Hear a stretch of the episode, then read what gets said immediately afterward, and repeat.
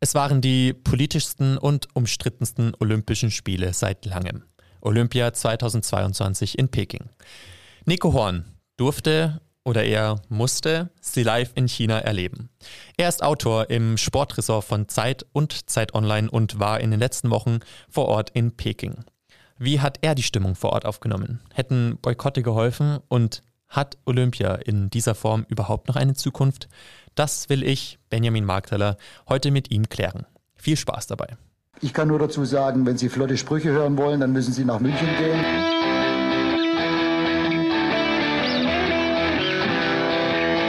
Die Sportgondel.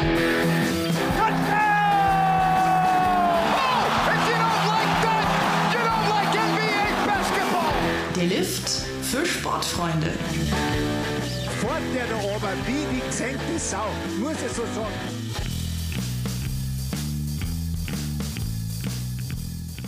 Hi Nico, herzlich willkommen zurück bei M495. Hallo Benny. Direkt zum Anfang die spannendste Frage. Ist dein Handy schon geschrottet oder ist es noch ganz? Es, es ist noch ganz, ähm, aber es ist aus ähm, und wartet darauf, verschrottet zu werden. das heißt, du möchtest nicht irgendwie ähm, das einmal bereinigen und dann wieder benutzen, sondern es wird weggeschmissen. Das habe ich auch überlegt. Ähm, ich ich habe mir das von einem Kollegen besorgt, von einem Kollegen und Freund, ähm, der das nicht mehr gebraucht hat. Ähm, und ich habe es ihm übrig gelassen, ähm, ob er es noch haben möchte oder nicht. Ähm, aber ich glaube, er besteht nicht drauf und dann verschrotte ich es einfach. Vielleicht zur Einordnung, ihr habt ja alle oder ihr hattet alle eigene Handys dafür, weil ihr eine App runterladen musstet, die so ein bisschen im Verdacht steht, Spionage zu betreiben, die ihr aber runterladen musstet, um euch da einzuloggen. Oder wie war das genau? Genau, äh, die hieß My 2022 und war vom Organisationskomitee ähm, der Olympischen Winterspiele.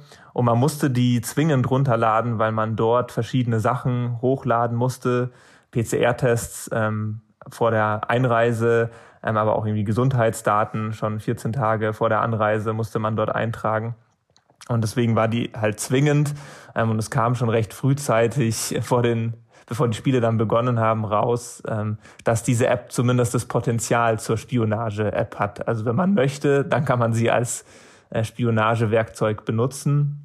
Und natürlich hat man sich davor auch schon gedacht, das, also hat man sich zumindest Gedanken darüber gemacht, ob man sein übliches Equipment mitnehmen möchte nach China, ähm, weil man ja auch irgendwie Verantwortung hat ähm, für die Daten, die man so gesammelt hat als Journalist. Ähm, und ja, irgendwie schon klar war, dass eventuell äh, das eine heikle Sache sein könnte. Und als dann noch klar war, diese App ist auch ein Spionagewerkzeug, da war für mich auch klar, ich brauche nicht nur ein neues oder ein extra Laptop, sondern halt auch ein Handy. Unabhängig davon, inwiefern war denn eure journalistische Arbeit oder deine journalistische Arbeit beeinträchtigt oder anders, als du es gewohnt bist? Ja, ich würde sagen, die war vor allen Dingen wegen Corona ähm, halt schon stark eingeschränkt. Man konnte sich halt einfach nicht ähm, frei bewegen. ähm, man konnte sich eigentlich gar nicht frei bewegen. Vor allen Dingen konnte man sich nicht ähm, in China bewegen, sondern halt nur in der Blase der Olympischen Spiele. Also war, waren halt eingezäunte Bereiche, in die man mit dem Bus reingefahren ist und dann auch wieder ähm, rausgefahren ist mit dem Bus und jetzt irgendwie selbstständig ähm, sich irgendwo hinbewegen, das ging nicht. Und natürlich war es auch eingeschränkt möglich, mit den Sportlerinnen und Sportlern zu reden. Also man konnte auch nicht ins olympische Dorf und da mal ein Interview ausmachen oder so, sondern man hatte halt nur die Mixed Zones, wie es heißt, also wo die Sportlerinnen und Sportler durchgehen, wenn sie fertig sind mit ihren Wettkämpfen. Ähm, da konnte man sich halt reinstellen und dann auch mit den ähm, Athleten reden. Aber sonst ähm, war man schon sehr eingeschränkt in der Arbeit. Ja, gerade das stelle ich mir ultra schwierig vor, weil ja genau das Olympia eigentlich ausmacht, dieses, diese olympischen Dörfer und dass man dann wirklich in Kontakt mit den Leuten kommt und sich einfach mal so mit denen trifft. Ähm, und dann, wir hatten es ja auch bei M945, wir hatten Lukas Bögel, der Gott sei Dank gesagt hat, ähm, er nimmt das Ganze in Kauf und ähm, hat mit uns dann gesprochen. Andere haben aber sofort gesagt, so hey, mit der Kommunikation und sowas, das ist zu kompliziert oder zu gefährlich oder sowas. Das war auch für uns hier schon schwierig, überhaupt ähm, irgendwie an Leute zu kommen oder mit Leuten zu sprechen, wenn das dann bei euch das Gleiche war. Vielleicht schauen wir uns nach dem Ende der Olympischen Spiele mal die ganz, also das Ganze an. Ähm, zuerst politisch. Die Medienlandschaft in Deutschland hat ja wahrscheinlich noch nie so viel und vor allem so viel Kritisches über China berichtet. Heißt es, dass sich China überhaupt nicht so präsentieren konnte, wie es eigentlich wollte? in Deutschland, in Europa oder der westlichen Welt, wie man so sagt, ähm, bestimmt nicht. Ähm, es ist halt auch so ein bisschen die Frage, ob das überhaupt äh, der Plan war oder ob sich das in China jemand so vorgestellt hat, ähm, dass äh, sozusagen die Winterspiele eine gelungene Propaganda außenpolitisch sind. Ich glaube eher, dass es da um Innenpolitisches geht, also zu sagen, hey, hier schaut doch mal, hier kommen, hier kommt die Sportwelt zu uns, die Wintersportwelt ist bei uns äh, Thomas Bach ist da, äh, Wladimir Putin war bei der Eröffnungsfeier, so und ähm, verschiedene andere ähm, Staatsoberhäupter. Und so kann man halt schon irgendwie sagen, das ist ein wichtiges Event und wir können uns hier präsentieren ähm, und wir ähm, sind Teil einer Welt, die irgendwie gemeinsam verhandelt, die Sportevents austrägt und äh, das ist bei uns möglich und so kann man vielleicht eher nach innen sozusagen ähm, die Propaganda verbreiten. Ich glaube, das ist äh, der größere Wert dieser Winterspiele für China, für Xi Jinping. Du hast gerade schon gesagt, ein paar Staatsoberhäupte waren ja da. Das waren aber vor allem Leute aus autokratischen Ländern. Viele demokratische Länder haben entweder gar niemand hingeschickt oder bewusst diplomatisch boykottiert. Allgemein wurde ja sehr viel über diese Boykotte geredet. Ähm, zum einen ja sogar einen Schritt weiter, dass man gesagt hat, Zuschauer und Zuschauerinnen sollten es boykottieren oder sogar dann den größten Schritt, die SportlerInnen sollten das boykottieren. Da hat bei uns im Ressort Finn Wiedmann auch einen ganz interessanten äh, Kommentar dazu geschrieben, den ich auch in den Shownotes verlinken kann, in dem er meint, dass genau das nicht der Fall sein sollte. Also, dass die Sportlerinnen ja am wenigsten dafür können ähm, an, dieser, an dieser Lage und die bereiten sich lange Zeit auf diese Olympischen Spiele vor. Ähm, was ist da deine Meinung? Hätte man da mit Boykotten vielleicht was bewirken können und wie haben diese diplomatischen Boykotte gewirkt? Ähm, also die diplomatischen Boykotte, die finde ich schon gut. Ähm, also ich finde es schon richtig ähm, und auch irgendwie wichtig, dass Annalena Baerbock zum Beispiel jetzt als Außenministerin nicht nach Peking zur Eröffnungsfeier geflogen ist und irgendwie vielleicht sogar Bilder entstehen, wie sie Xi Jinping die Hand schüttelt. Ich finde, man konnte einfach schon sagen, es gibt einen großes Maß an Menschenrechtsverletzungen in China, ähm, das sich eher auch in eine, zum Schlechteren entwickelt und nicht zum Guten, so dass man auch sagen kann, na, natürlich gehört Diplomatie auch dazu und ähm, auch mit China dazu. Ähm, aber es ist ja schon immer so, dass man auch ähm, erwartet, dass dass irgendwann diplomatische Beziehungen auch mal zu einer Verbesserung führen. Und wenn man jetzt in China sieht, ähm, dass es sich eher zum Schlechten entwickelt, ähm, wenn man die Lagen der Uiguren ähm, sieht, dann finde ich es völlig richtig, dass man sagt, okay, äh, wegen sowas ähm, boykottieren wir dann diplomatisch die Winterspiele. Ähm, ansonsten sehe ich es, was die Sportler betrifft, ähm, dann wohl wie euer Kollege, also wie Finn. Ähm, ich finde das auch falsch zu sagen, man verlangt von Sportlerinnen und Sportlern, dass sie die Olympischen Spiele boykottieren. Ähm, aus verschiedenen Gründen. Ähm, ich glaube, dass es ähm, nur irgendwie einen richtigen Effekt hätte, wenn wirklich äh, weite Teile, ähm, viele Nationen sagen würden, dass sie nicht teilnehmen. Also wenn irgendwie Deutschland, die USA, äh, Norwegen gesagt hätten, wir treten alle nicht an, okay, dann sind die Winterspiele wirklich entwertet. Ähm, aber das stand nicht wirklich zur Debatte, das war keine realistische Option. Und dann ist der einzelne Sportler, der hat überhaupt kein Mitspracherecht äh, daran, wo die Winterspiele ähm, stattfinden. Und dann ist es schon viel verlangt, finde ich, ähm, zu sagen, der soll die Winterspiele boykottieren, auf die er ein Leben lang hingearbeitet hat, äh, der, von denen er auch finanziell abhängig ist. Ja, Erfolge dort sind natürlich auch wichtig, um dann äh, Sponsoringverträge, um Sportförderung für später einzusacken. Ähm, und es ist auch so ein bisschen, finde ich, manchmal wird auch sehr schnell gesagt, ja, aber der Sport, der muss doch jetzt mal, oder dann genauer gesagt, die Sportlerinnen und Sportler, die müssen doch jetzt mal boykottieren, während ja in anderen Bereichen, in wirtschaftlichen Bereichen, die Beziehungen zu China ja weiter aufrechterhalten werden. Also klar, das Handy, das ich mir gerade ans Ohr halte, um aufzunehmen, da sind sicherlich Teile davon in China produziert, äh, Klamotten, Autos und so weiter. Ähm, Jetzt äh, muss man natürlich immer aufpassen, dass man nicht Dinge gegeneinander ausspielt, aber es gehört schon dazu, ähm, dass dann vielleicht von Sportlerinnen und Sportlern was gefordert wird, was wir selbst gar nicht bereit sind einzugehen in Sachen Boykott. Aber es gab ja auch nie so wirklich große kritische Stimmen von SportlerInnen, habe ich zumindest jetzt hier so wahrgenommen, zumindest von deutschen SportlerInnen. Es wurde oft gesagt, ja, China hat es sehr gut organisiert, aber so wirklich große Kritik haben sich nicht so viele getraut. Hättest du dir da vielleicht gewünscht, dass bisschen klarere Worte getroffen werden oder sagst du, nee, ist okay, dass die da ein bisschen aufpassen. Am Ende möchten die ja keinen Stress haben und sind wahrscheinlich auch froh, wenn sie wieder raus sind und teilnehmen durften, aber jetzt wird dann wieder vorbereitet auf die nächsten Spiele und auf die nächsten Wettkämpfe.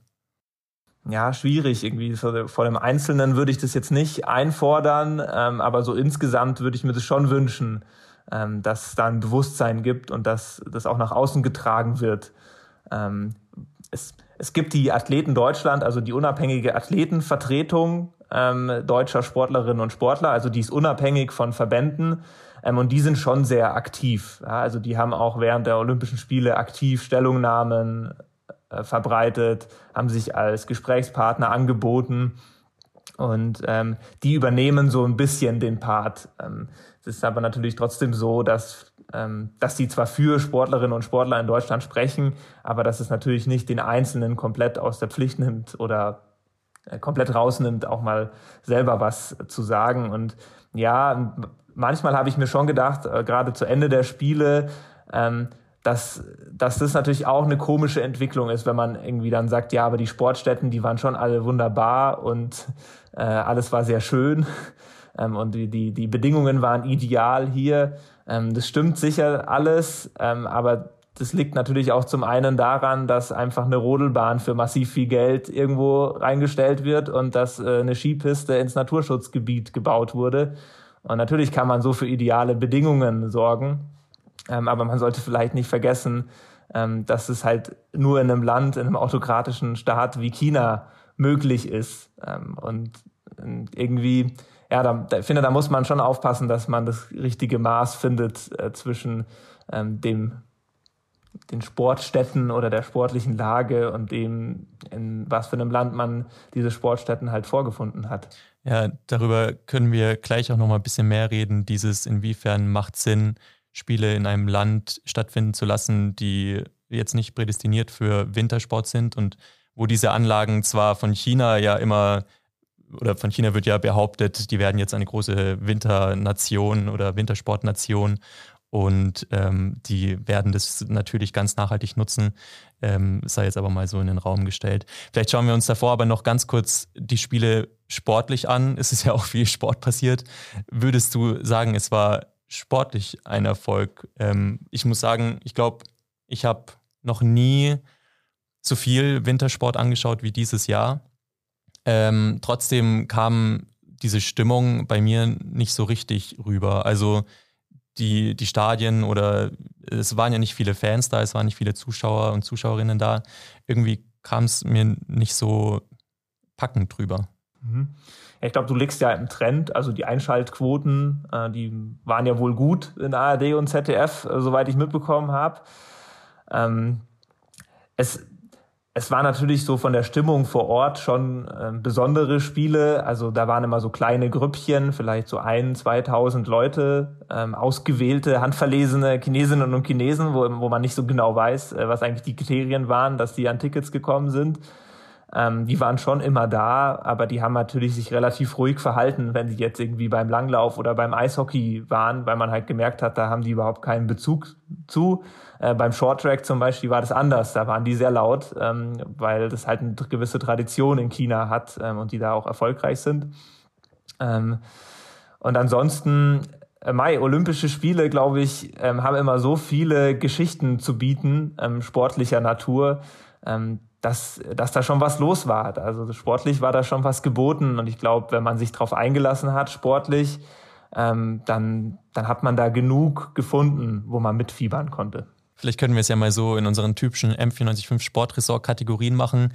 Was ist dein Gewinner oder deine Gewinnerin dieser Olympischen Spiele? Ich fand, ähm, ist ja vielleicht jetzt, äh, ist natürlich schwierig, mal eine Person rauszunehmen und vielleicht nicht so der, nicht, nicht, die, nicht auf den ersten Blick eine Gewinnerin, ähm, aber ich fand halt äh, super cool, Michaela Schifrin zu beobachten und wie sie sozusagen an diesen Spielen ähm, irgendwie damit gelernt hat, umzugehen, dass sie halt nicht gewinnt. Ähm, und es, es war schon klar, ähm, ich hab, war auch beim Slalomrennen, also das zweite Rennen, bei dem sie dann als große Favoritin sehr früh nach wenigen Sekunden ausgeschieden ist.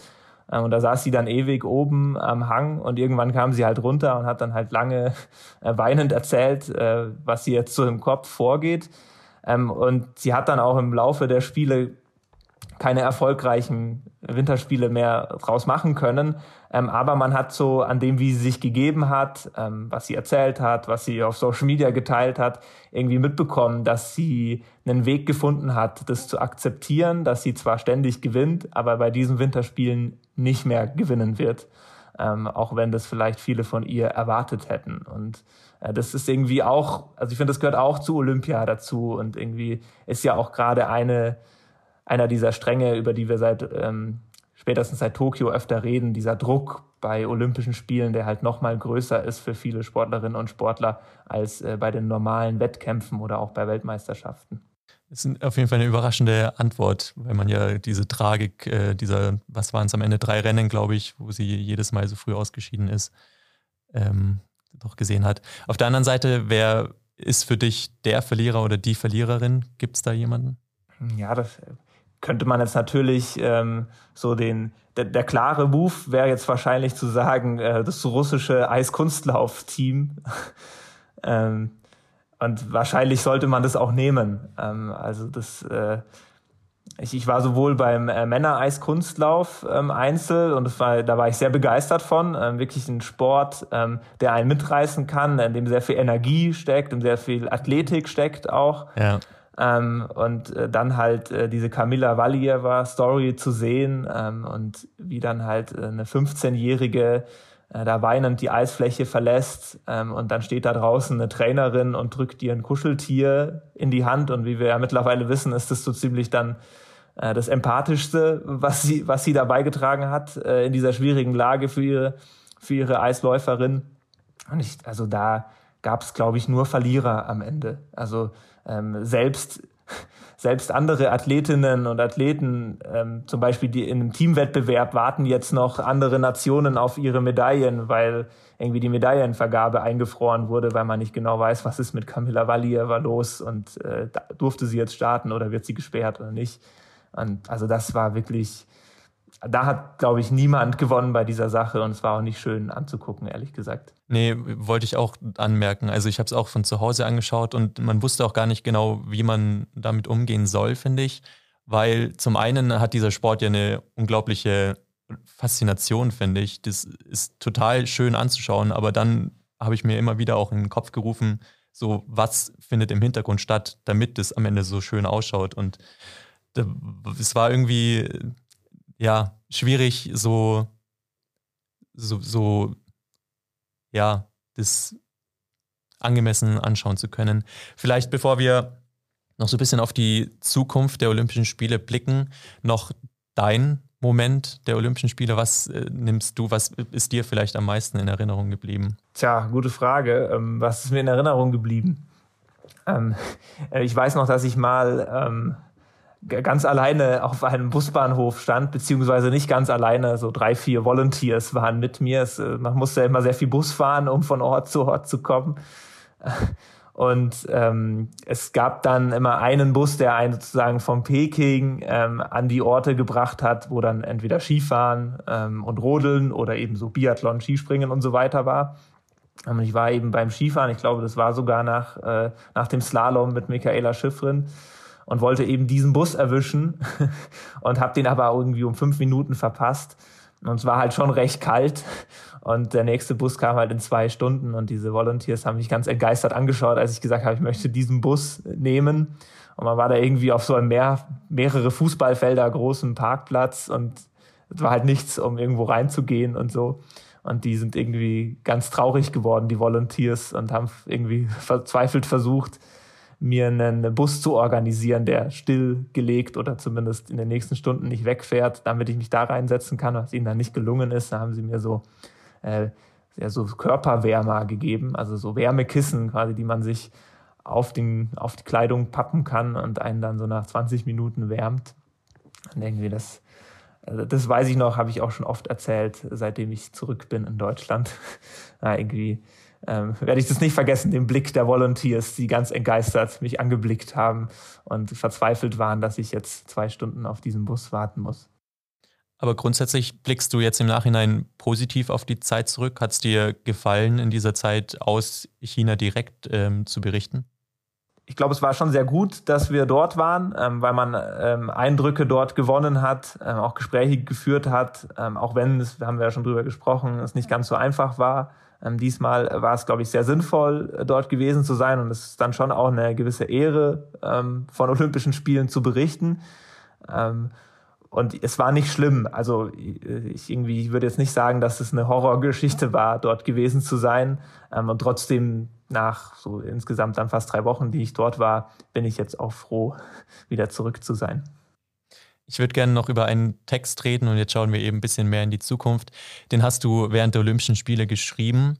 In dem beschreibst du, dass du 2013 selbst als Münchner gegen diese Olympiabewerbung von München mit ähm, Garmisch-Partenkirchen, Traunstein und Berchtesgadener Land waren es, glaube ich, ähm, gestimmt hast. Die wären ja genau dieses Jahr gewesen, statt den Spielen in Peking. Bereust du die Entscheidung und sagst du, es wäre im Nachhinein besser gewesen, wenn sie hier in einem demokratischen Land und mit einer größeren Nachhaltigkeit stattgefunden hätten? Ich habe es ja im Text geschrieben, ich, ich bereue es nicht, stehe äh, zu dieser Entscheidung. Ähm, aber ich habe natürlich gezweifelt. Jetzt, äh, dann als die Spiele in Peking anstanden, ähm, habe ich halt nochmal drüber nachgedacht, dass ich damals halt schon sehr stark ähm, einfach die negativen Punkte Olympischer Winterspiele gesehen habe. Ähm, München hatte sich ja auch schon für 2018 beworben und ist da halt einfach dann regulär gescheitert im Vergabeverfahren ähm, an Pyeongchang in Südkorea. Und äh, damals war halt schon sehr viel in der Diskussion, ähm, was bedeutet das für die Umwelt, ähm, was sind die Vorgaben des IOC, des Internationalen Olympischen Komitee, denen man sich da unterwerfen muss. Die machen halt schon relativ klar, zum Beispiel irgendwie, dass ihre Sponsoren dorthin kommen und die muss man dann da halt hofieren und andere Sponsoren sind nicht willkommen, irgendwie dann die lokalen Biermarken oder so, die müssen dann verschwinden. Und ähm, vor allen Dingen trägt halt die jeweilige Stadt, die Kommune am Ende dann halt, äh, wäre es auch der Bund, äh, das finanzielle Risiko. Also wenn es irgendwie alles teurer wird als geplant, dann springt da jetzt nicht das IOC finanziell ein, sondern das ist dann das Risiko der jeweiligen Stadt, die sich bewirbt.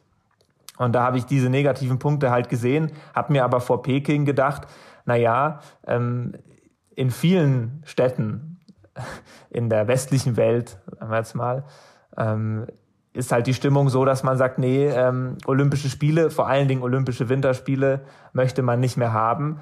Und dann ist es natürlich schon so, dass, dass dann halt irgendwie Städte wie Peking übrig bleiben. Und ich habe mich gefragt, hätte man nicht vielleicht ähm, Spiele in München so nachhaltig wie möglich machen können? Ja? Nachhaltig werden die sicher nie, ähm, aber man hätte sie halt nachhaltiger machen können als in Peking, wo man jetzt eben einen Berg ähm, durchfräst hat mit einer Skipiste, auf der, wenn man sich dann angeschaut hat, wahrscheinlich nicht mehr so viele Leute später fahren werden. Das hätte man natürlich in Garmisch, da sind schon Skipisten, viel besser hinbekommen. Ähm, aber trotzdem komme ich eben zu dem Schluss, ähm, Olympische Winterspiele sind in dieser Form, wie sie gerade ähm, stattfinden, einfach zu gigantisch. Es gibt zu viele Wettbewerbe, für die man wirklich in der Natur eingreifen muss, ähm, wo man einfach Infrastruktur in Sachen Sportstätten bereitstellen muss. Ähm, ich finde, da muss sich erst was ändern, damit ich das, ähm, damit ich da guten Gewissens für stimmen könnte. Und dann holt man sich halt auch einfach die Verträge mit dem Internationalen Olympischen Komitee ins Haus und ähm, die, die, Punkte, die dagegen sprechen, sich diesen Verträgen zu unterwerfen, habe ich ja gerade schon so angerissen. Ähm, und solange sich da nichts ändert, muss ich dann auch sagen, gut, dann äh, lieber keine Verträge mit dem IOC. Okay, das heißt, wahrscheinlich blickst du dem Ganzen, dass jetzt auch wieder eine Bewerbung für vielleicht 2030 oder die nachfolgenden Jahre in Gespräch ist von München, ähm, blickst du dem Ganzen auch eher negativ gestimmt äh, entgegen? Ja, es würde mich auch überraschen. Ähm, also es heißt ja auch immer vom Deutschen Olympischen Sportbund, dass dann auf jeden Fall wieder die Bürger befragt werden, also dass dann keine Bewerbung mehr angegangen wird, ähm, ohne sozusagen per Bürgerentscheid die Stimmung abzufragen. Und es würde mich ehrlich gesagt äh, wundern, wenn es dafür jetzt ein positives Votum geben würde.